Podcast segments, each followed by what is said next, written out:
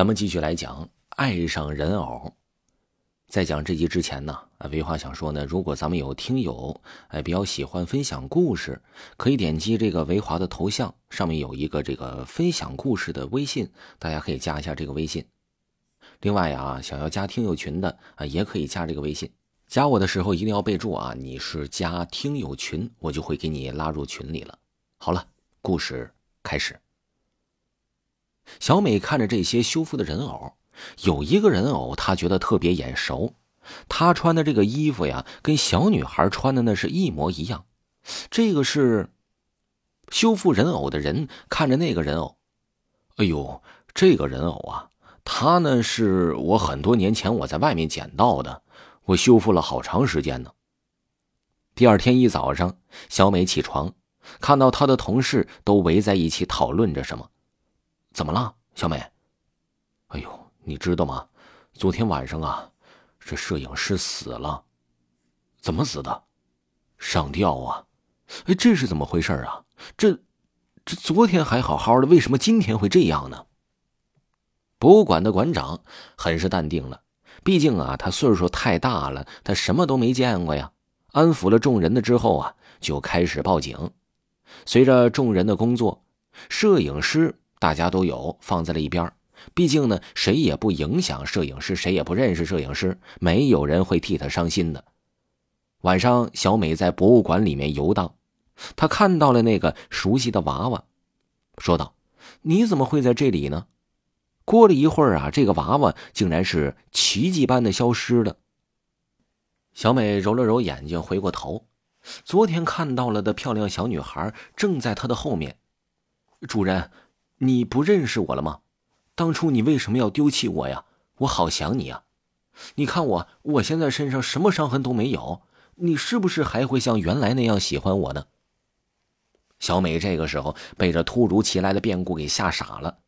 小美揉了揉脑袋，对呀，我说这个人偶我怎么看着这么眼熟呢？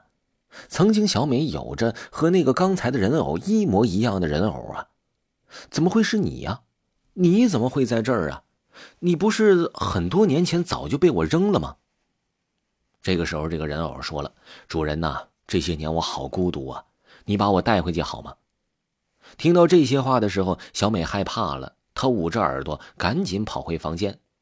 这第二天早上，小美的同事小光死了，怎么死的呢？是被那娃娃砸死的。小美和几个同事聊天说呀，说他们的老家呢都在一个地方，在他们那儿。有一个传说，说有一个人偶爱上了他的主人了，爱的呢是那种爱，他的娃娃要被他报仇了。那时呢，这个修补娃娃的人过来了。这个修补娃娃的人说了：“说我终于等到你们了，就是你们的祖先杀了我的主人，我要为我的主人报仇。”这时，在座的所有人都害怕的跑了出去，但是毫无意外的，他们都死了，只剩下了小美主人。主人，他们都是我杀的。我杀的这些人，原因呢，是因为修补那个我的女人说，只要我杀死他们，他们就会放过你。你不会生我的气吧？小美在一地下室啊，跟那个老头囚禁在一起。这里都是活的，除了咱们都是娃娃。那个女娃娃希望我可以创造出一个跟她主人一样的娃娃，这样他们就可以永远都在一起了。可是我根本就不能这样做呀，那样这人世间不就乱套了吗？经过了一番思考，他们达成了共识：只要把娃娃的脑袋拧下来，他们就可以去死了。晚上之后呢，小美放出了老头，然后吧嗒一下把他的脑袋拧了下来，他们就走了。这个时候，这个玩偶就说话了：“主人，我们终于可以在一起了。”在小美的怀里的人偶正在幸福的说着，他殊不知，这个人偶从小的时候拿到他家的时候啊，就已经是一个带着诅咒的人偶了。上一世呢折磨完了，这一世呢又来折磨小美。上一世他就把主人身边的所有的人全都杀掉了，只留下了他主人跟他孤独终老。这一世啊，哎呦，小美身边的人也都没了，只有小美陪他孤独终老了。然而，这个人偶会不会再找下一个人？这可就不得而知了。听众朋友，爱上人偶就给您播讲完了，咱们下期再见。